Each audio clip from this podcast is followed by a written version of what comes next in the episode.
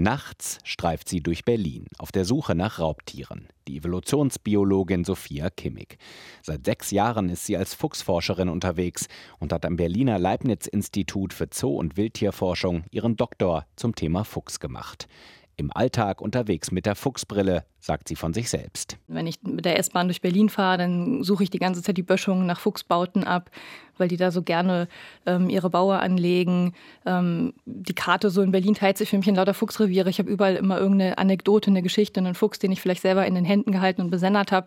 Das lässt sich einfach nicht mehr ablegen. Im Norden Berlins lebt Nikita, im Westen Frieda und die Füchsin Hazel hat ihr Revier entlang der Ringbahn. Forscherin Kimmig hat ihnen Namen gegeben und sie mit GPS-Sendern versehen. Sie kennt die Füchse, besucht ihre Familien.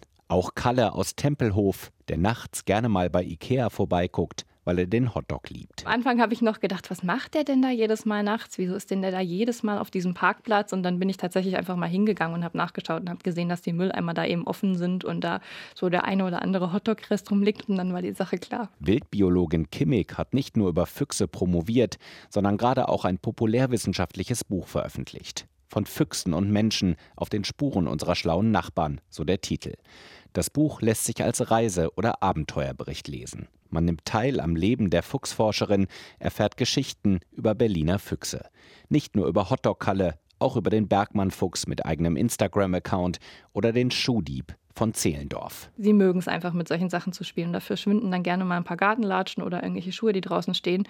Und ein Fuchs hat es da wirklich auf die Spitze getrieben und nach und nach immer mehr Schuhe geklaut. Und irgendjemand ist dem dann mal hinterhergegangen und hat quasi das Raubgut gefunden. Und da waren 100 Schuhe, die der Fuchs da einfach im Laufe der Zeit gesammelt hatte. Und teilweise schön passend sogar die Paare. Da hat er dann manchmal den passenden Schuh noch mal in der nächsten Nacht nachgeklaut. Aber es sind nicht nur solche Anekdoten und die Fuchs-Fun-Facts, die das Buch so lesenswert machen. Es ist fundiertes Fuchswissen auf über 250 Seiten.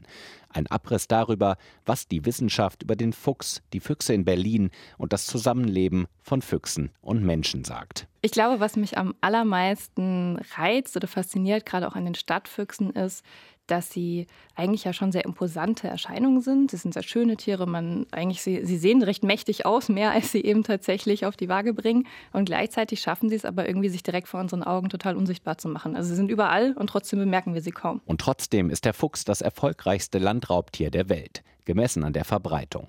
Klein genug, damit die Menschen kaum Angst vor ihm haben und sehr groß, wenn es um Anpassungsfähigkeit und Flexibilität geht. In den vergangenen 50 Jahren ist er mehr und mehr in unsere Städte vorgedrungen. Die Chance, in Berlin, München oder Hamburg über einen Fuchs zu stolpern, ist 10 bis 15 Mal so groß wie auf dem Land. Auch der Fuchs ist ein Berliner. Inforadio vom Rundfunk Berlin-Brandenburg.